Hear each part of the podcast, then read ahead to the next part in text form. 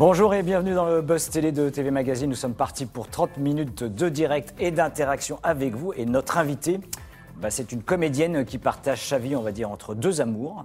Le drame et la comédie, mais aussi la télévision et le cinéma. Vous l'avez adoré euh, dans la peau euh, d'une guichetière euh, touchante dans Bienvenue chez les Ch'tis. Elle vous a ému aussi dans Les Petits Mouchoirs. Et elle vous a peut-être aussi bouleversé dans la série diffusée il y a deux ans, deux ans déjà pardon, sur France 3, Sous la peau. Euh, cette semaine, bah, là-bas, une nouvelle fois la carte de l'émotion dans une fiction hein, inédite euh, où l'intrigue bah, policière, on va dire, peut frôler parfois l'angoisse et la démence. Anne-Marie Vin, bonjour. Bonjour. Bienvenue dans, dans le Buzz Télé. Rebecca, qui a d'ailleurs fait euh, la couverture de TV Magazine cette semaine, hein, aux côtés de Benjamin Biolay. Euh, le titre de la série que TF1 propose dès ce soir en prime time, en première partie de, de soirée, une fiction dans laquelle vous exercez donc le rôle de l'héroïne éponyme aux côtés de Benjamin Biolay. Vous donnez la réplique également à deux humoristes, Baptiste Le Caplin et, et- Patrick Timsit. Vous allez également croiser sur votre route euh, Valérie Carsanti, qui excelle dans l'univers aussi de la comédie. C'est quoi ces séries euh, humoristiques finalement Non, Si on voit le casting, Oula. finalement, euh, Non, on est, on, on va est loin. pas, on va pas mentir aux spectateurs, aux C'est pas- une ce série pas- poilante. Non, ce Non. n'est pas du tout une série humoristique. Mais effectivement, non, ce qui est, ce qui est, ce qui est C'est très agréable. comme casting. Mais oui, mais parce qu'il y a une chose qui est, euh, y a une chose qui est certaine, c'est qu'un acteur qui fait de la comédie peut faire du drame. Ce qui, n- ce qui n'est pas euh, nécessairement euh, le cas euh, à l'inverse. Un, un acteur qui est, qui, est, qui, qui est capable d'avoir le rythme de la comédie, de toute façon, peut faire du drame. C'est une série, on va dire, plutôt noire. Avant, C'est une série avant très noire. C'est une dans, série dans le vif du sujet. Comment se fait-il justement qu'on explique qu'il y ait autant d'humoristes finalement? Oh, Valérie n'est pas une humoriste. Valérie est une très bonne actrice. Par exemple, Valérie Carcentier est une très bonne actrice dans la comédie. Euh, parce, que, parce que de toute façon, Patrick Timsit, ce n'est pas, il n'est pas estampillé humoristique. C'est un acteur. En fait, en fait, ce sont des acteurs. C'est juste qu'après, il y a des, comme Baptiste, par exemple, qui ont commencé par faire du seul en scène euh, et qui continuent d'ailleurs.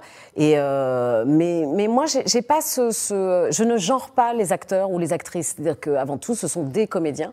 Et, euh, et du coup, quand ils sont doués, quand ils ont du talent, euh, bah voilà, ils se, ils se baladent en fait dans le drame, dans la comédie, euh, dans le mélodrame.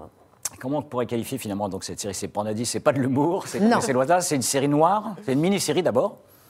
C'est une mini. Enfin, il y a quand même 8 épisodes de 52 minutes. C'est une série qui n'est pas complètement bouclée parce qu'elle peut, euh, elle peut euh, introniser une saison 2, on verra. Euh, comment on pourrait définir Marcella? C'est complexe.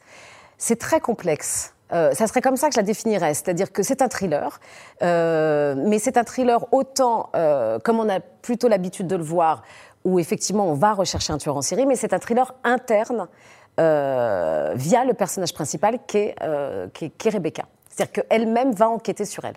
Elle enquête sur elle-même. On va en savoir un peu plus. Nous sommes en direct, hein, je rappelle, sur Figaro Live avec Anne-Marie Vin. Je diffusé à la fois sur le Figaro.fr, mais également la page YouTube de TV Magazine. Euh, Avez-vous hâte de découvrir cette série euh, ce soir hein, sur, sur TF1 Que pensez-vous d'une manière générale, d'ailleurs, des fictions ambitieuses euh, que propose aujourd'hui la télévision et ces derniers mois la première chaîne de France? Dites-nous tout et en attendant vos réactions, on retrouve tout de suite les news médias avec Damien Canivez. Bonjour Damien. Bonjour Philippe, bonjour Anne. Bonjour. Anne, tradition oblige, on démarre par les audiences télé de la veille. Je sais que c'est une passion chez vous. Ah, j'adore. Ah oui, bah alors là, vous allez adorer. France 2 a atomisé la concurrence. Il y avait Laurent Gérard, figurez-vous, hier, dans la fiction intitulée euh, Noir comme neige. 5,4 millions de téléspectateurs, c'est plutôt bien, hein, Ah ouais, franchement. super. Euh, 25,3% de part d'audience. À titre de comparaison, c'est 2,4 millions de téléspectateurs de plus qu'M6, qui poursuivait la diffusion de La France a un incroyable talent, toujours animé par Karine Le Marchand. TF1 cale, quant à elle, sur la troisième marche du podium avec le lancement de la troisième saison de New Amsterdam. Vous savez, la série euh, médicale. 2,5 millions de fidèles ont suivi les deux premiers épisodes. Et figurez-vous qu'hier, vous étiez à la télévision, Anne-Marie Ah bon. Mais Ouais. oui, je vous l'apprends. Sur euh, Chéri 25, il- la chaîne a rediffusé euh, la- ce soir, je vais tuer l'assassin de mon fils. vous vous souvenez Ah, Qui était un super joli film. Énorme succès, première Ouais. diffusion sur TF1 en Avec Samy 2014. Boisgila, Voilà. Jean-Paul Rouve et Audrey Lamy. Exactement. Le chiffre Ouais. de l'époque. Plus de 8 millions de téléspectateurs. C'était un vrai succès. Bon, évidemment, sur Chéri 25 en rediffusion, ça n'a pas fait 8 millions de Ça a fait téléspectateurs. 50 Ça a fait Non, non, non. un peu plus quand même, rassurez-vous. 242 000 téléspectateurs, 1,2% du public, mais on est euh, clairement dans, dans la moyenne de la chaîne, donc c'est un, c'est un bon score. Ça va. On parlait d'incroyable talent. Vous avez un talent caché, vous? J'en ai plein de talents cachés, mais ils resteront cachés. Ah bon, on veut savoir. Vraiment? Bon, non, bah aussi, j'ai plein de talents cachés, évidemment. Allez, on poursuit ces infos médias avec les deux animateurs qui vont Oui. s'occuper du concours Eurovision Junior. Oui, ah, ah, il y a un junior, je, je l'ignorais. junior. Ah ben c'est la 19e édition, Anne-Marie. Ah, pardon, de je peux junior, du junior Bah oui, du junior, Ah, mais oui. pas. c'est la 19e édition de ce concours de chant et elle s'annonce exceptionnelle. Vous savez pourquoi? Parce qu'elle se déroulera en France. Euh, la dernière personne ayant euh, remporté euh, ce concours, eh bien, c'était une Française. Il s'agissait de Valentina, souvenez-vous, 12 ans, euh, que le grand public a découvert dans The Voice Kids sur TF1. Euh, France Télévisions a donc confié les rênes à deux présentateurs français. Il s'agit d'Olivier Mine et d'Élodie Gossuin. Euh, le binôme montera donc sur la scène musicale et aura donc la lourde tâche d'animer ce concours retransmis dans une très large partie de l'Europe. Et euh, Valentina, donc l'ancienne vainqueur de ce concours, ne sera pas bien loin puisqu'elle assurera les commentaires aux côtés de Stéphane Bern et de Laurence Boccolini sur France 2. Eurovision Junior, vos enfants, vous accepteriez qu'ils participent à ce type de genre de concours de talent? Ah, c'est difficile de dire ça. C'est-à-dire que quand un enfant a une passion euh, et émet le souhait de, de, euh, de- de- voilà, de la vivre, c'est difficile de, euh, de l'en empêcher, je trouve. Là, c'est de la chanson, c'est euh, dans la chanson ou dans la comédie. Après, si tout d'un coup, euh, je suis plus dubitative sur tout ce qui est réseaux sociaux, par exemple sur YouTube, c'est-à-dire les, les très jeunes enfants qu'on peut voir de Oui. avoir des, des, des, euh, des, des- des- des moments de, de quoi, de, de youtubeurs. Oui, qui font parfois des essais de jouer, même à l'occasion des fêtes de Noël, par exemple. Ça, je trouve que c'est un peu dangereux. Maintenant, de ne pas laisser euh, exploiter justement un talent chez un enfant, bon, Pourquoi pas pas outrance, quoi. C'est-à-dire participer à une émission, pourquoi pas, mais pas le faire, euh, pas qu'il se retrouve euh, sur toutes les couves, euh, Pas la star. qu'il soit exposé, parce qu'il faut, faut leur laisser la place de, de- de devenir euh, adulte. On passe d'un concours à l'autre, hein, puisqu'on va parler Oui. cette fois du concours Miss France. Ah oui. Ah, Et là, auquel j'ai la- participé plusieurs fois. hein. Ah Vous avez été élu plusieurs fois même. Bien hein. sûr. On va rappeler successivement les années où euh, Anne arriva à participer. 2020, 2020. Euh, les candidates vont enfin pouvoir bénéficier d'un contrat de travail. Eh ouais. Ah oui, parce que j'ai entendu qu'elles étaient Ben payées. oui, il y avait eu cette histoire, vous savez. Alors, ça a été annoncé hier à l'occasion d'une conférence de presse. La présidente de la société Miss France, qui est désormais Alexia Laroche-Joubert, a annoncé que les 29 Miss régionales allaient pouvoir bénéficier d'un contrat de travail en vue de l'élection qui sera diffusée le 11 décembre prochain sur TF1. Alors, ça permettra aux participantes de toucher une rémunération. hein. Alors, vraisemblablement, pas des milliers des cents, il s'agira d'une base euh, du SMIC. Et surtout, ça permettra aussi de calmer cette espèce de polémique qu'il y a eu, euh, et qui a été suscitée par le collectif Oser le féminisme. Euh, ce collectif avait euh, même saisi le Conseil des prud'hommes le mois dernier afin que la participation des jeunes femmes à cette émission soit considérée comme un véritable travail. Et cette fois-ci, c'est bel et bien le cas. Miss France, c'est votre cam, comme on dit? Pas du tout. Pas du tout. Oh là là, mais pas Vous y du participez, tout. vous regardez pas, vous. Oui, pas- c'est c'est certainement pour ça, parce que j'ai tellement j'étais en échec. Non, non, je trouve même que ce, ce concours n'a n'a plus du tout lieu d'être. Ah oui Ou alors, il faudrait qu'ils le modernisent, c'est-à-dire que euh, c'est-à-dire qu'ils imposent beaucoup trop de codes. des critères, en effet. Voilà, de critères qui ne sont plus du tout actuels par rapport à la société dans laquelle on vit. C'est-à-dire qu'il faudrait permettre à des jeunes femmes, euh, déjà, je, je ne comprends pas ce truc de célibataire, Euh, et puis surtout, il faudrait permettre à des jeunes femmes avec des corps euh, différents de pouvoir participer. C'est-à-dire que là, le Moins fait d'avoir une donc. taille, mais ne, serait-ce que ça, d'avoir une taille, euh, il faut faire quoi? Il faut faire 1m70 minimum Oui, c'est ça? quelque chose comme ça. mais ça, ça n'existe plus. Il suffit de, de- de- de- de descendre dans la rue et de voir que maintenant, euh, que la beauté, enfin, c'est-à-dire que leur critère de beauté euh, n'est plus le même que dans les années 60. Donc, euh, oui, à ce concours, mais euh, avec une revisite. Ah bah ouais. Il faut laisser des, des jeunes filles rondes euh, pouvoir euh, participer à ce genre de concours. Des femmes avec des physiques différents. C'est dit. Merci Damien Avec pour ces news médias. Et on enchaîne tout de suite avec l'interview du Buzz Télé.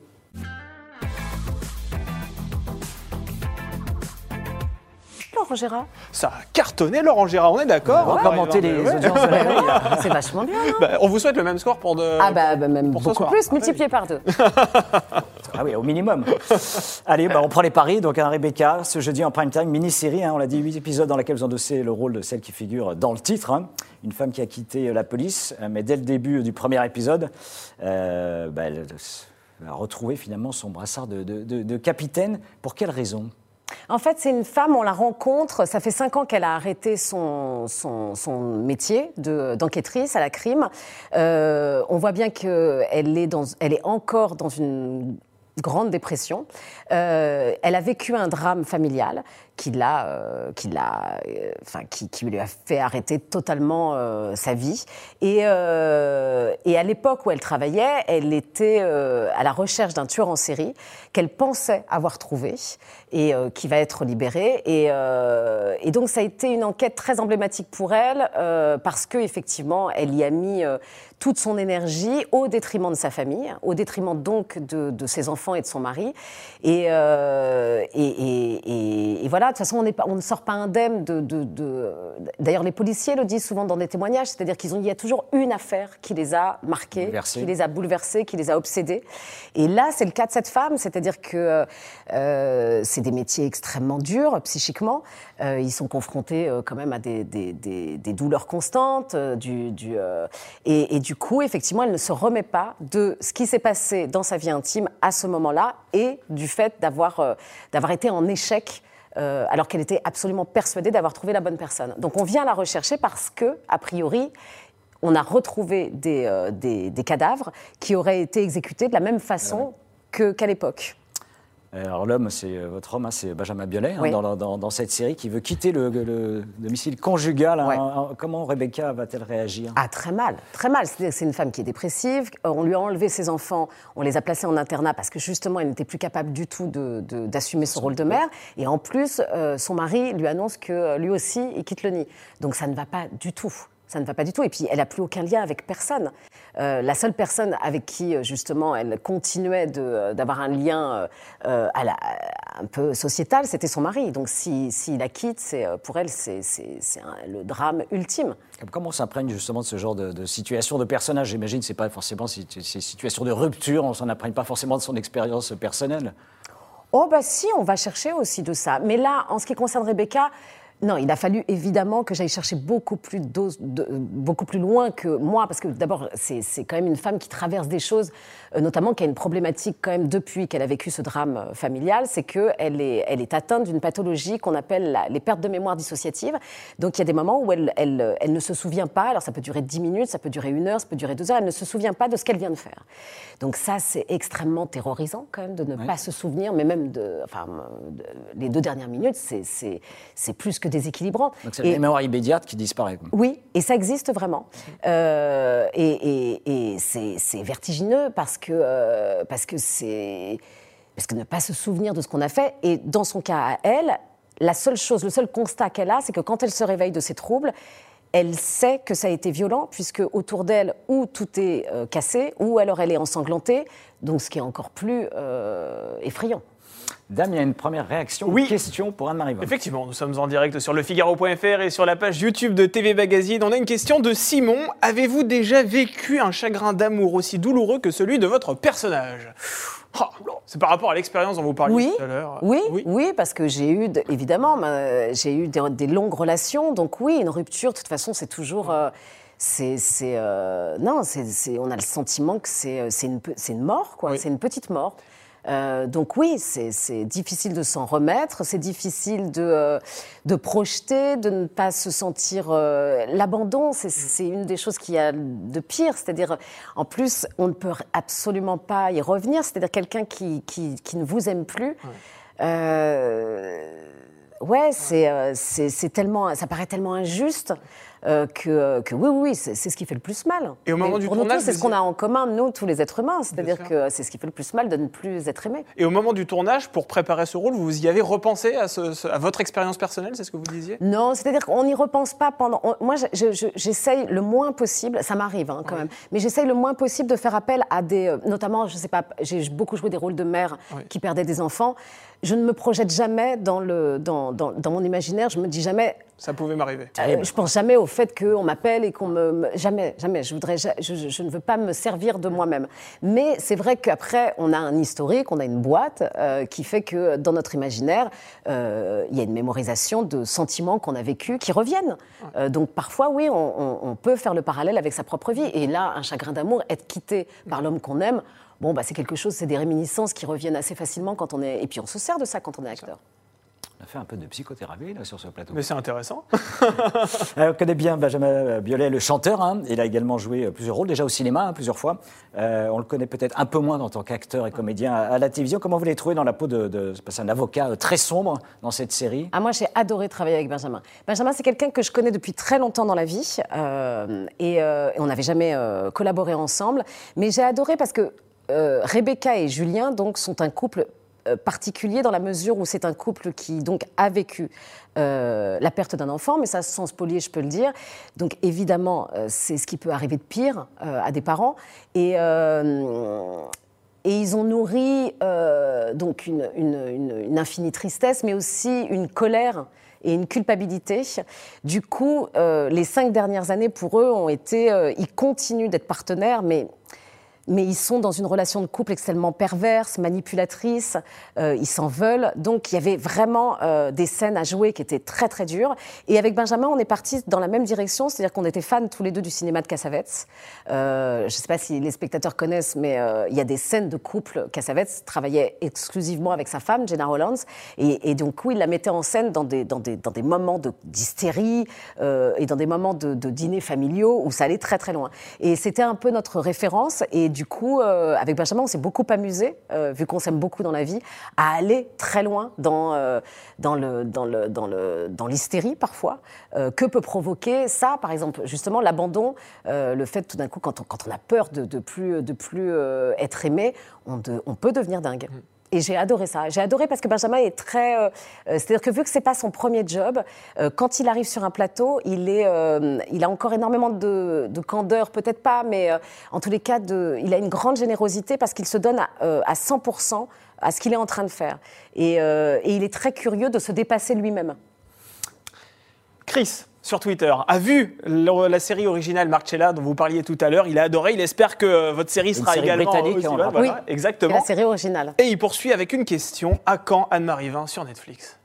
Ah, ben, je ne sais pas. Vous ne savez pas Ben non, je ne sais pas du tout. Vous n'avez pas Euh, spécialement de projet avec les plateformes de Non, vidéo je- là-dedans non, j'en ai, j'ai pas eu de proposition de la part des plateformes. Je sais que par exemple la dernière saison de 10% doit être Oui. sur Netflix. Oui, tout à fait. Donc j'y suis un peu. Oui, c'est vrai. Euh, mais On effectivement. en parlait plutôt d'une création originale, en effet, ah pour, oui, pour ah ben non, ça j'ai pas eu de proposition. Et ça vous le fait saliver ou pas, ces, ces espaces où euh, justement vous pouvez capter des centaines de milliers de téléspectateurs Ah bah oui, moi je trouve que c'est un média qui est formidable maintenant. C'est-à-dire que autant on en a eu peur les premières années, Oui. parce qu'on s'est dit que ça allait, euh, ça allait euh, bouleversé un bah, peu le paysage. bouleverser- ouais. ouais, ouais, ouais, mais ce qui est vrai, ça l'a bouleversé. Mais les gens continuent d'aller au cinéma, donc tant mieux. Euh, maintenant, une création originale euh, sur Netflix, pourquoi pas, mais il faut qu'elle soit euh, qualitative. Ouais. C'est-à-dire qu'après, je, ne- je ne vois pas la différence pour le moment. Euh, je me dis pas, euh, ah tiens, il faut absolument aller chez Oui. Netflix parce que c'est Pas une obligation. Non, Ça reste une histoire de projet pour vous. exactement.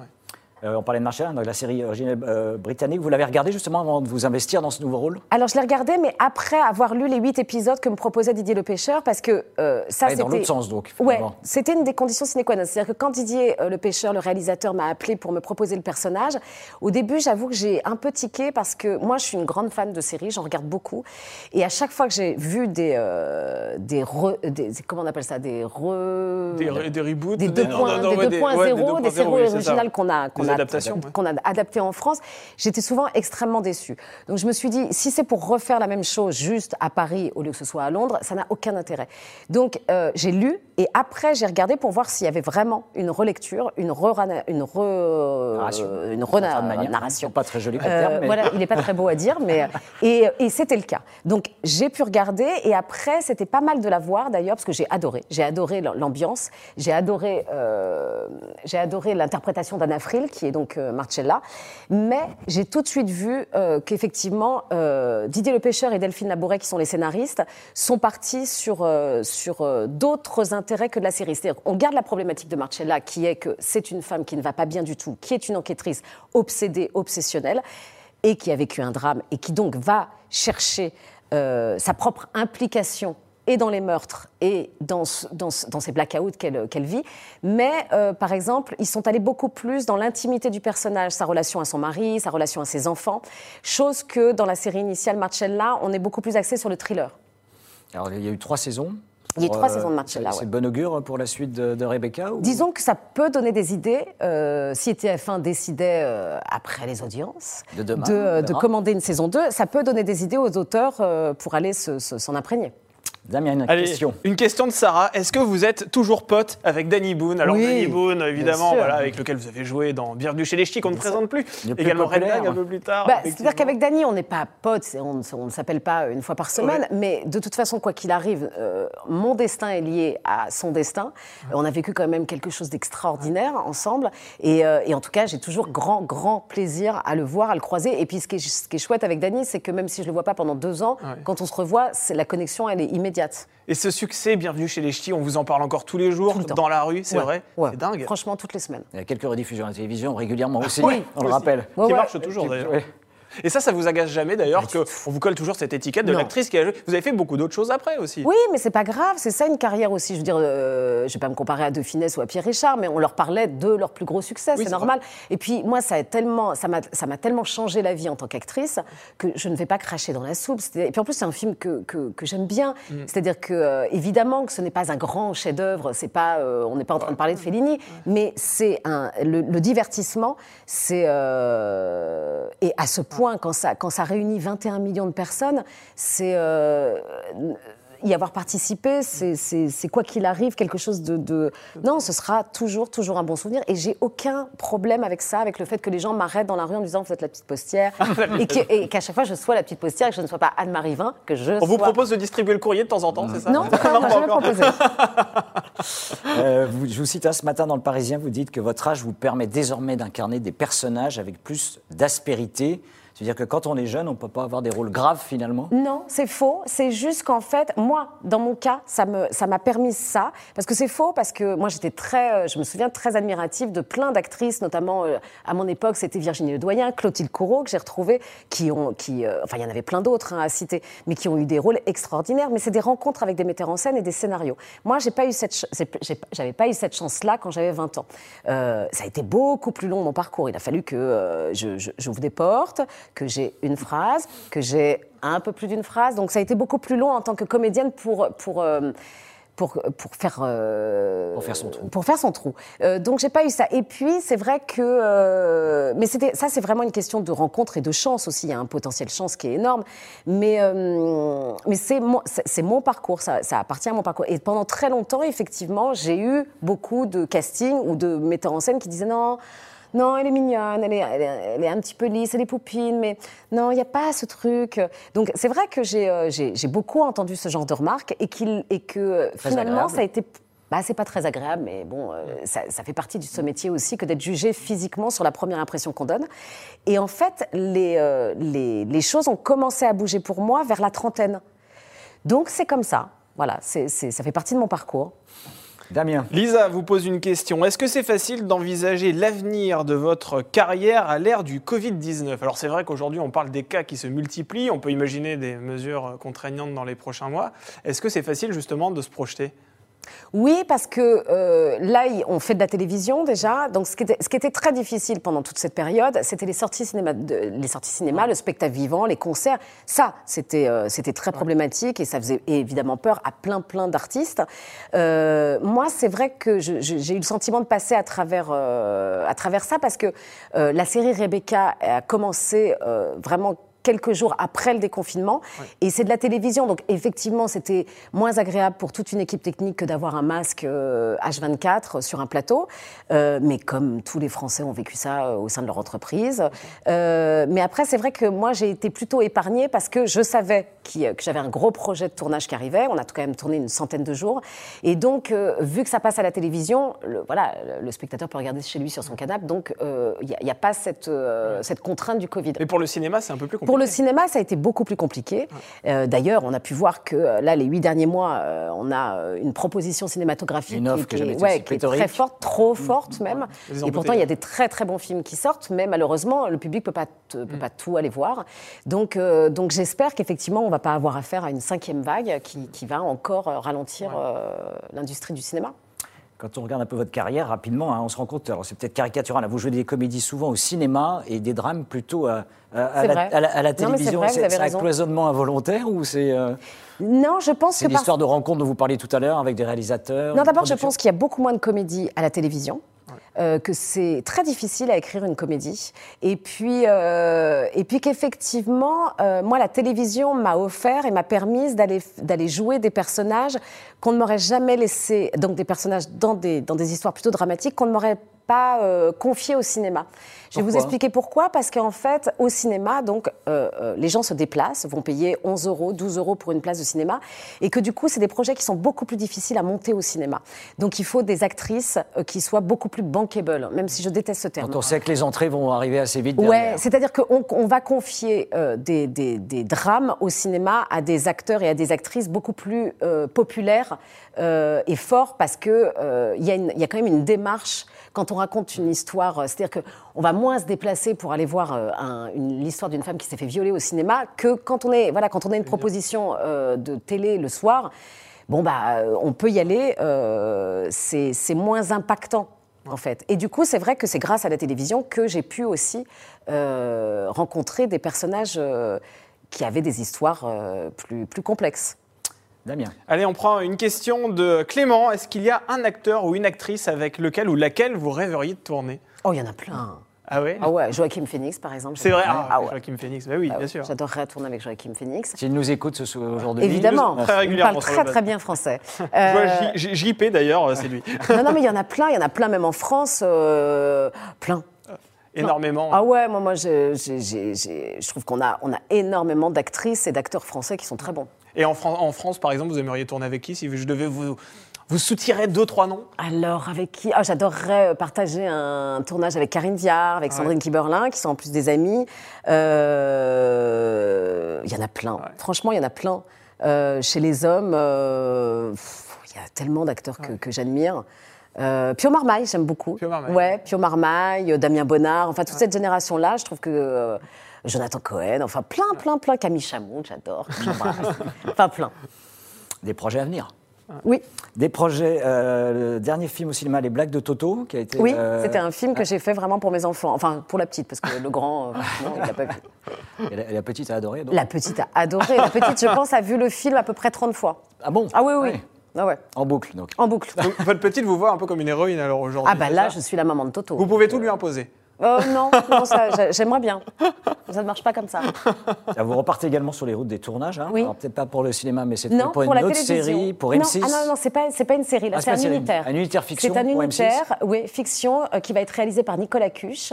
euh, avec, je vais jouer avec Eric Caravaca, euh, Anna Biolay. Alors Sandy, je ne connais Anna pas. Biolay, il faut dire qu'il. Bah, Anna Biolay, qui n'est autre que la fille de Benjamin. Donc, toute la famille, ouais, finalement, vous aurez été je- fréquenté ouais. par Anne-Marie Vin. Et, et c'est un très joli film qui est, euh, euh, qui est une adaptation libre d'un- livre sur euh, le parcours d'une jeune femme qui est atteinte de la mucoviscidose et qui va tomber enceinte à l'âge de 16 ans. Euh, donc déjà, tomber enceinte à l'âge de 16 ans, c'est une prise de risque.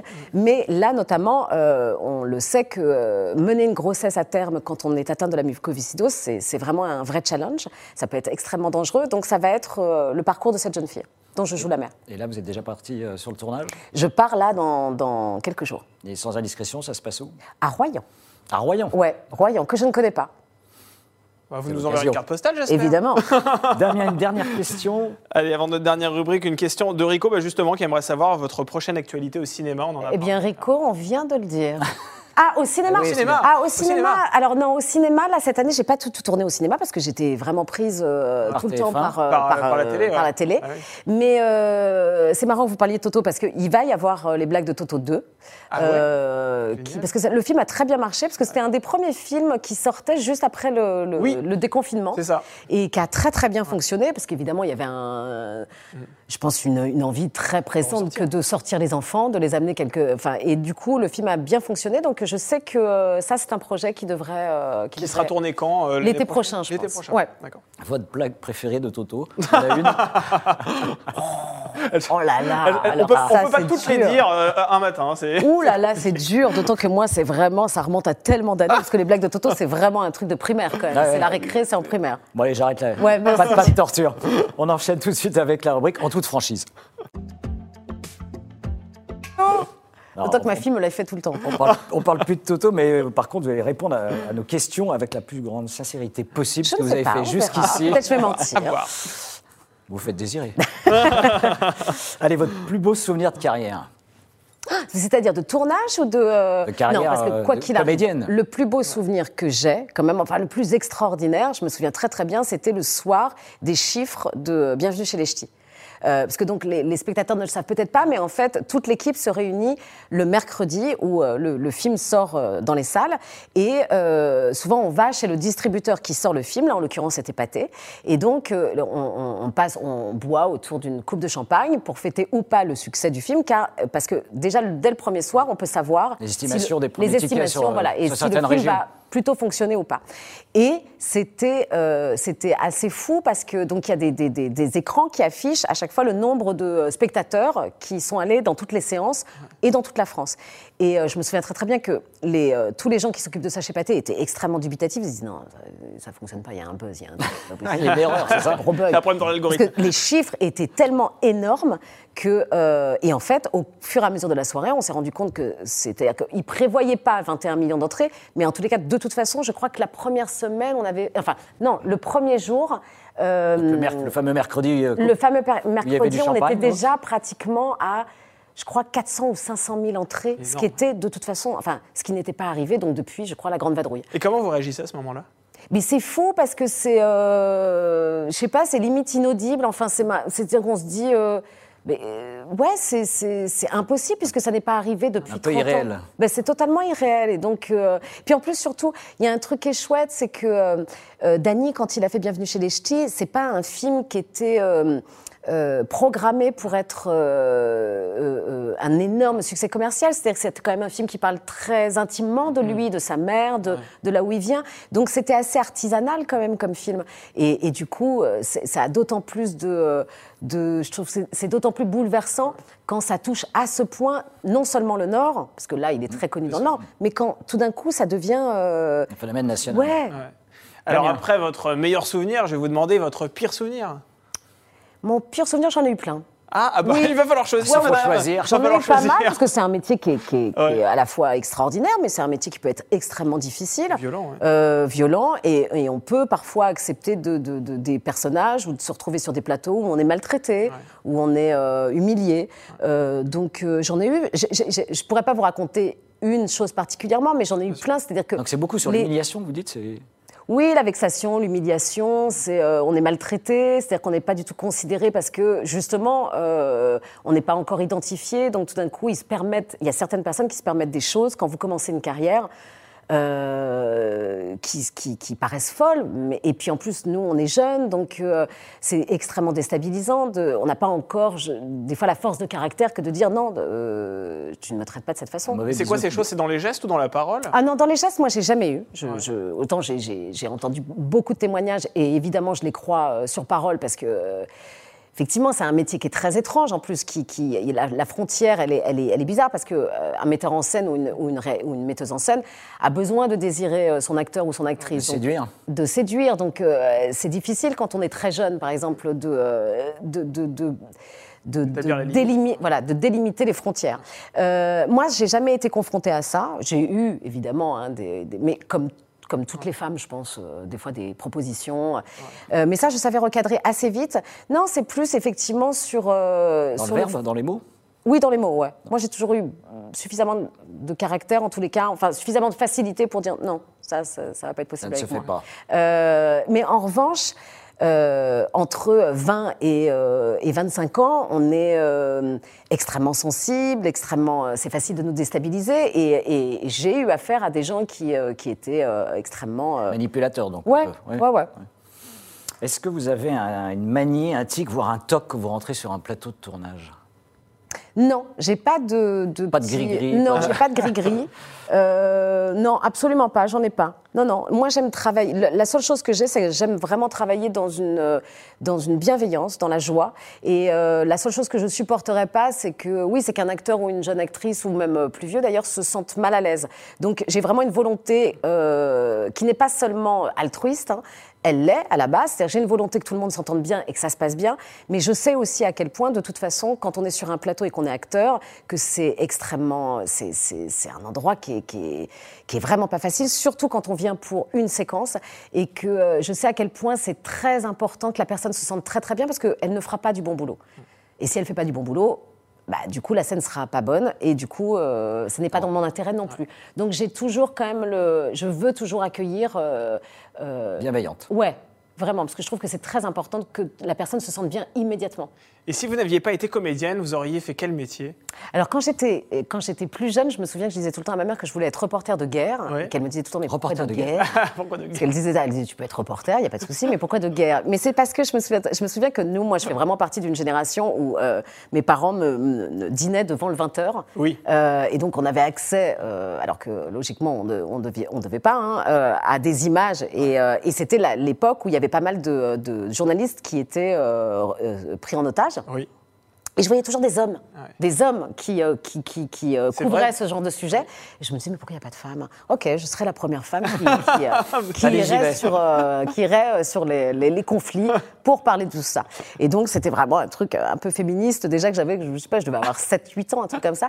Et après, plus tard, je, je, si j'avais pas été actrice, je pense que je, je me serais dirigée plus vers le droit. Vers le droit, Ouais. pour défendre la veuve et l'orphelin. Pas nécessairement, mais je trouve que juge, c'est Ouais. hyper intéressant.